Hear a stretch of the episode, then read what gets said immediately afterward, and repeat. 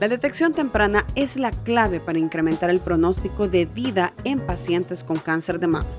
Sin embargo, en Centroamérica y el Caribe la detección temprana continúa como el principal desafío para la atención del cáncer de mama y con ello brindar mayor oportunidad de cura a las pacientes. Vanessa Campos Rojas, gerente médica para cáncer de mama y ginecológico en Roche, Centroamérica y Caribe, es quien nos acompaña en nuestro nuevo podcast. El cáncer de mama es el tumor maligno más frecuente en la población femenina. Se origina cuando las células mamarias comienzan a crecer sin control y forman un tumor que a menudo se puede observar en una mamografía o se puede palpar como una masa. Soy Gabriela Melara, editora digital de Estrategia y Negocios, y los estaré acompañando en este nuevo podcast de negocios inteligentes.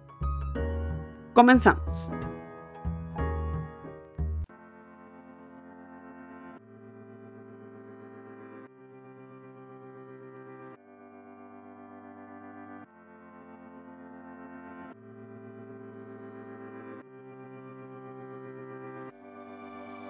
Gracias Vanessa nuevamente por este tiempo para, para las audiencias de estrategia y negocios y también para hablar de un tema que debería estar en nuestro día a día y no solamente una vez al año o en la fecha en la que se, se conmemora, del cáncer de mama. Como a las, a las mujeres, bueno, eh, estamos viendo también que hay como más visualización de, este, de, este, de, este, de esta enfermedad y prevención. Pero nosotros como mujeres, ¿cuáles son los primeros pasos que deberíamos de, tener o de hacer desde el momento en el que empezamos tal vez nuestra, nuestro primer periodo y todo lo demás para empezar a detectar esos posibles detonantes de un cáncer de seno? Yo creo definitivamente, eh, Gaby, que lo que tenemos que hacer es conocer ¿Cuáles son esos factores de riesgo? Lo primero, desde niñas, toda mujer debería saber que el cáncer de, mama afecta principalmente a mujeres. De cada 100 personas diagnosticadas con cáncer de mama, una va a corresponder a hombres. Eso quiere decir que el 99% va a corresponder a mujeres. Es indispensable también saber mi herencia familiar en mi familia, ¿quién ha padecido cáncer de mama? Mi mamá, mis hermanas, mis tías. Y no solo saber que han tenido cáncer de mama, sino saber qué tipo de cáncer de mama es. Porque el cáncer de mama es diferente. Existen diferentes tipos de cáncer de mama. Hay mujeres que tienen cáncer de mama que sobreexpresan una proteína que se llama HER2. Hay otras que tienen unos receptores que para progesterona. Hay otros que tienen receptores para estrógeno. Y hay otro grupo que no tiene ninguna de las tres anteriores, que son triple negativo. Por eso se llama triple negativo. Entonces, es indispensable que conozcamos la historia familiar. Si ha habido cáncer de mama, identificar a qué edad fue diagnosticada mi familiar, qué tipo de cáncer tuvo e inclusive es importantísimo conocer cuál fue la evolución. ¿Por qué eso es importante? Porque, por ejemplo, si una mujer es diagnosticada con cáncer de mama, por ejemplo, a los 45 años, su hija desde los 35 años debería comenzar en el control 10 años antes de la edad a que fue diagnosticada su familiar en esta en primera línea, porque esto nos permite hacer una detección temprana en el caso que vaya a tener cáncer de mama. Algo que es importante es que no quiere decir que por haber tenido herencia familiar vayamos a tener cáncer de mama. Sí aumenta la probabilidad, pero el 85% más o menos de quienes han tenido cáncer de mama no tienen herencia familiar. Entonces quiere decir que no es exclusivamente para mujeres con cáncer de mama. Entonces yo creo que es vital entender eso. La otra cosa es que, por supuesto, toda mujer menor de 45 años debería conocer sus mamas, identificar cualquier cambio. A partir de los 35 podrían hacerse ultrasonidos para identificar si hay algún hallazgo. Pero las guías internacionales establecen claramente que es a partir de los 45 o 50 años en algunos otros países que deben realizarse su mamografía cada dos años, porque eso hace una diferencia en el diagnóstico. Si bien es cierto, el autoexamen de mama funciona muy bien para identificar mis mamas, no voy a identificar una lesión que tenga menos de 2 centímetros. La mamografía me permite identificar una lesión en la mama que yo no puedo tocar. Y esa es la que yo tengo más probabilidad de curar a una paciente con una lesión muy pequeña versus una paciente con lesiones más grandes. Sin que esto contradiga o ponga, eh, tal vez, no sé, que permita que las personas piensen que si ya tienen un cáncer de mama avanzado, no tienen una opción terapéutica, porque tampoco es cierto.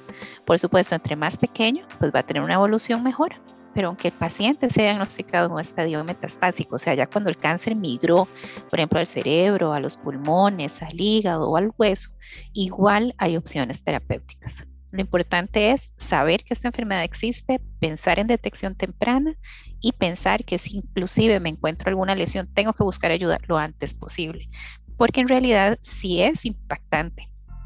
Por ejemplo, si vemos los datos de Globocan, de que es la Organización Mundial de la Salud para el año 2020, podemos ver que en lo que es Centroamérica, en el año 2020 se diagnosticaron 38.916 mujeres con cáncer de mama. O sea, verdaderamente es impactante ese número. Y cuando vemos los datos, por ejemplo, de mortalidad para Centroamérica, vemos que fallecieron 10.429 mujeres por cáncer de mama. Es de verdad, son números alarmantes en nuestra región y definitivamente tenemos una gran responsabilidad la industria, el gobierno, los pacientes, inclusive ustedes como periodistas, en esa necesidad de generar conciencia tenemos que seguir hablando. Yo sé que octubre es el mes en el que se habla y se habla y se habla, pero el cáncer de mama se diagnostica todo el año. No es suficiente esperar a octubre. Y en octubre inclusive a veces no hay ni citas porque todo el mundo piensa en este momento. Pero tenemos que, tenemos que cambiar eso, tenemos que cambiar esa forma de pensar y tenemos que posicionar la mamografía como método para el diagnóstico, para la detección temprana. Ya hablaba usted de los números, son cifras alarmantes. Sí. la, tenemos los del 2020, pero ¿creería usted o se ha visto la pandemia atrasó como a este punto de que nosotros nos, nos, como mujeres, nos veamos este punto de la salud o nos llevó a, estar más, más atentas a ella? Porque también eh, durante la pandemia se, dijo y, y, se vio en todos los países consultas que tenían que ver con otras enfermedades no se estaban dando porque todo estaba enfocado al COVID. Entonces, pero este, este caso específico del cáncer de mama, hay una evolución, nos estancamos o vamos de nuevo arrancando esta concientización. De hecho que sí, de hecho que sí, porque todo lo que fueron los sistemas de salud, las personas estaban muy asustadas, hubo una reducción en la cantidad de diagnósticos y también retrasos en inicio de terapias. Sin embargo, creería que ahora que hay más apertura, que trabajemos también más en concientización, es un momento en que posiblemente veamos un incremento. Pero sí, definitivamente durante la pandemia hubo una disminución en diagnósticos. Y nosotros, ya eh, como madres, ¿cómo podemos hacer como esa transición a dejar este tema que es tabú? Porque siento que todavía las generaciones anteriores era como un tema que no se abordaba en las familias, que se mantenía como, como bien hermético hasta que alguien era diagnosticado, pero ya estaba muy avanzado. Pero ahora la comunicación, la información que tenemos ya es mucho más clara. ¿Y cómo podríamos hacer nosotros para romper ese paradigma y precisamente llevar estos temas en nuestra familia, como usted ya lo decía, desde pequeñas con nuestras hijas, sobrinas, familiares cercanas? Sí, de hecho ese es un muy buen punto porque son muchas cosas. Yo creo que ha habido mucho mito alrededor del cáncer de mama. Entonces, por ejemplo, uno de los mitos es el hecho de que no hay opciones terapéuticas. Otro de los mitos es que si está muy avanzado, mejor no hacer nada. Sin embargo, muchas veces ocurre que la persona o en la familia, cuando alguien ha tenido cáncer de mama, estamos hablando que eso fue hace 20 años, hace 40 años, y todavía queda en la, la experiencia de lo que se vivió en esos años. Actualmente y gracias a la innovación, las formas de tratar a las pacientes son muy diferentes, inclusive los tipos de quimioterapia son muy diferentes. En el sentido, inclusive la evaluación. Primero, es muy importante conocer, como le mencionaba, cuál es ese tipo de cáncer de mama, porque es diferente la terapia para cada una el estadio en el que esté, por ejemplo, el tamaño del tumor. No es lo mismo tratar a un paciente con un tumor in situ, sea un tumor muy pequeño que está localizado, a un tumor que ya es metastásico. Igualmente, es muy importante tener en cuenta las características. Entonces, en este momento, gracias a todo lo que has venido haciendo, la, evolución de la, de la medicina, nos permite conocer, por ejemplo, primero las características del paciente y en base a eso personalizar su terapia. Entonces se puede conocer, por ejemplo, si es un paciente, cuál es la edad del paciente, si es hipertenso, si es diabético, si tiene algunas otras características, porque esto va de la mano en la selección de la opción terapéutica para el paciente. E igualmente conocer esas características tumorales, identificar cuáles son, ¿verdad? ¿Cuál es ese subtipo molecular?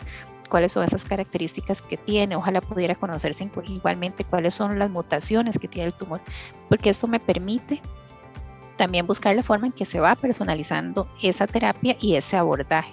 Entonces, definitivamente, en este momento que tenemos acceso a tanta información, tenemos que buscar la forma en que las personas conozcan conozcan que existen opciones terapéuticas desde el punto de vista de terapias, desde el punto de vista de radioterapia, desde el punto de vista quirúrgico y va a depender mucho de esas características o esas comorbilidades de los pacientes para determinarlas.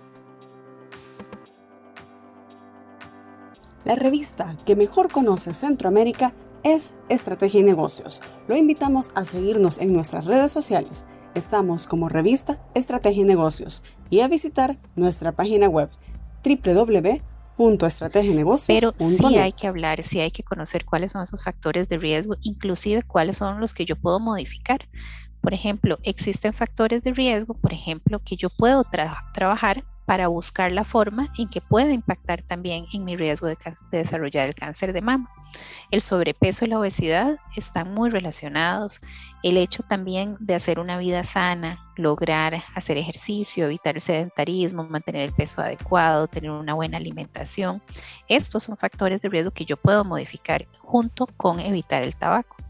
El tabaco está muy relacionado con todos los diferentes tipos de cáncer. Se piensa mucho en pulmón, pero también está relacionado con mama, está relacionado con vejiga, está relacionado con boca. Entonces el tabaco tiene muchos factores de riesgo de desarrollar cáncer. Igualmente el alcohol. Tenemos que evitar el consumo de alcohol. Lo ideal es no consumir alcohol. Y en el caso de las mujeres, en el caso que se consuma, no más de un trago o no más de una copa o no más de una cerveza por día. Ese sería el tope. Eh, es importante también porque también eso, esos son parte de todos estos mitos, ¿verdad? Que no hemos tal vez tratado o no se han hablado abiertamente. También el hecho, lo que mencionabas, de ser mamá. Eh, entre más tarde yo sea mamá, también tengo más riesgo de desarrollar cáncer de mama. Igualmente las mujeres que no dan de mamar también tienen aumentado el riesgo de cáncer de mama. E igualmente mujeres que tienen menopausias muy tardías. Se supone que la menopausia se debe, se debe tener antes de los 53 años. Por arriba de 55, 56 años también incrementa el riesgo de cáncer de mama. A veces hablamos de este punto del ejercicio, la vida sana, la dieta y, y automáticamente creería yo que como la parte psicológica uno lo hace ver como prohibiciones, cansancio, tengo que dedicar más tiempo, pero no, podemos hacer diversas actividades durante la semana o el fin de semana que vayan enfocadas a esto. No necesariamente hacer un, estilo de vida como lo que a veces vemos en las redes sociales de fitness, sino que sí llevar y mantenernos en nuestro peso ideal, o sea, es de conocernos nosotros como mujeres y también saber que durante el mes tenemos siete días por lo menos en los que sí es de incluso reconocer esos días. Exacto, exacto. Definitivamente sí hay que hacer ejercicio, definitivamente hay que tratar un mínimo de por lo menos tres, cuatro veces por semana realizar ejercicio. O sea, la literatura lo ha demostrado que la dieta, o sea, no solamente la dieta, porque es lo que mencionabas, ¿verdad? No, pensar en una dieta restrictiva, sino pensar en, bueno, voy a cambiar mi alimentación, voy a cambiar mi forma, mi estilo de vida, en el sentido de que mi nuevo estilo de vida, pues incluya verduras, incluya vegetales, incluya frutas, disminuya un poco la cantidad de grasas, disminuya los carbohidratos e igualmente tratar de hacer este ejercicio en forma regular, para que también esto permita generar ese impacto. Y dentro de eso que te mencionaba, de estilos de vida, por ejemplo, el estilo de vida sano establece que tenemos que evitar el alcohol, tenemos que evitar eh, el tabaco, ¿verdad? Y por ejemplo, la Organización Mundial de la Salud establece que se deberían realizar un mínimo por semana de 75 a 150 minutos. Entonces, más bien es más o menos el tiempo en que todos deberíamos como, como realizarlo. Y a veces también con pequeñas acciones de solo dejar el carro más lejos de la entrada y no buscar sí, precisamente la entrada. Sí, sí, sí, de hecho que sí, de hecho que sí, sí, sí definitivamente empezar a, caminar un poco más, de, no sé, de hacer cosas que, porque muchas veces estamos sentados tanto tiempo, entonces, bueno, levantarnos, hacerlo consciente, ¿verdad? De ir caminando, si se puede ir al supermercado a traer algo que no sea muy pesado, o sea, hacer cosas que pueda yo moverme un poco más, porque también eso, eso ayuda. ¿Y cuáles son esos signos de alertas que nosotros como mujeres tenemos que ir rápidamente? O sea, sí, desde como le decía, ya lo decíamos, desde pequeña, desde nuestro primer periodo, deberíamos tener como esa, esa agenda de que sí tenemos que estar chequeándonos con un ginecólogo y todo lo demás, no solamente cuando ya estamos en la, en la etapa adulta o ya somos madres, sino que desde antes. Pero si no lo, no lo hemos logrado, no lo hemos podido hacer, ¿cuáles son esas señales, tal vez en los días de periodo, o cuáles son esas alertas que uno dice, sí tengo que ir, a pesar de que no tenga la edad precisamente para una mamografía, pero sí pueden hacerme una ultrasonografía o ir a un chequeo eh, sin necesidad de pasar por una, por una de estos eh, procesos? Sí, toda mujer a partir de los 18 años o cada vez o cuando inicia su vida sexual debería empezar con lo que es el control ginecológico a través de un Papa Nicolau anual. Y el Papa Nicolau debe ir acompañado con la evaluación de las mamas. Entonces, ¿cuáles son esos cambios generales? Por ejemplo, desde el punto de vista, como te digo, de detección temprana, no deberíamos ver nada, sino me hago la mamografía y es ahí donde podría aparecer algo sin síntomas. Eso sería el mundo ideal. Pero si yo estoy buscando signos de alerta, entonces en ese caso también conocer muy bien las mamas, por ejemplo, si de pronto una mama se ve, porque tenemos que, cuando se hace el autoexamen de mama, nos colocamos enfrente de un espejo, desnudas de la cintura hacia arriba, con los brazos en la cintura, y vamos a ver las mamas. Tienen que tener las características similares. Si vemos que una mama, por ejemplo, está más inflamada que la otra, si vemos un cambio en la coloración, eh, si vemos cualquier salida de líquido, solo con verlo entonces hay que pedir ayuda. Luego cuando nos acostamos y colocamos un brazo detrás del cuello con la mano libre, pues hacemos la revisión en forma circular y vamos a buscar sentir alguna pelotita, cualquier cambio, cualquier pelotita, cualquier endurecimiento, inclusive alguna lesión que te produzca, por ejemplo, prurito o comezón, también hay que ver qué es lo que lo está produciendo y es ahí también donde se debe presionar el pezón para ver si hay salida de algún líquido no debería salir sangre, no debería salir algún líquido amarillento, cualquier cambio de esas características debe consultarse. Igualmente revisión de axila. Si en axila hay alguna pelotita, también es importante. Esos son los signos de alerta en los que inmediatamente deberíamos buscar ayuda. No deberíamos esperarnos, ¿verdad? Decir, bueno, ahí se va a quitar. No, no, no. Inmediatamente hay que tratar de buscar una cita para buscar atención. ¿Cuál sería ese mensaje, Vanessa, para ir cerrando para las mujeres que nos están escuchando y también para los hombres? Porque esto también es, eh, es de comprensión y es de unión en la, entre la familia, entre las parejas. ¿Cuál sería esa reflexión para que sí tengamos esta conciencia y no dejemos que el cáncer siga eh, ampliándose y afectando a más familias? Porque sí se puede detectar a tiempo, ya usted lo decía, ya hay tratamientos de acuerdo a lo que, a cómo, en qué etapa lo vamos conociendo también. Es, tenemos que trabajar en la promoción del diagnóstico temprano del cáncer de mama. Esto es una responsabilidad compartida, tanto desde el punto de vista de paciente, industria, desde el área médica, desde el área de comunicaciones. Necesitamos lograr que más mujeres sean diagnosticadas en estadios muy tempranos. Tenemos que promover la realización de mamografías en forma periódica e igualmente en el caso de que exista una masa palpable que se realice lo antes posible el diagnóstico para que a través de ese abordaje integral, ojalá por equipos multidisciplinarios para los pacientes, se logre en una forma muy eficiente que el paciente reciba tratamiento lo antes posible. Le agradezco mucho su tiempo y que siempre conversamos sobre este tema, que como usted bien lo dice, no solamente es en octubre, es todo el año. Así es. Gracias, Vanessa. Un gusto, como siempre, verte. Cuídese mucho. Gracias. Hasta luego. Gracias por acompañarnos en un nuevo episodio de Negocios Inteligentes, el podcast de la revista Estrategia y Negocios. Hasta la próxima.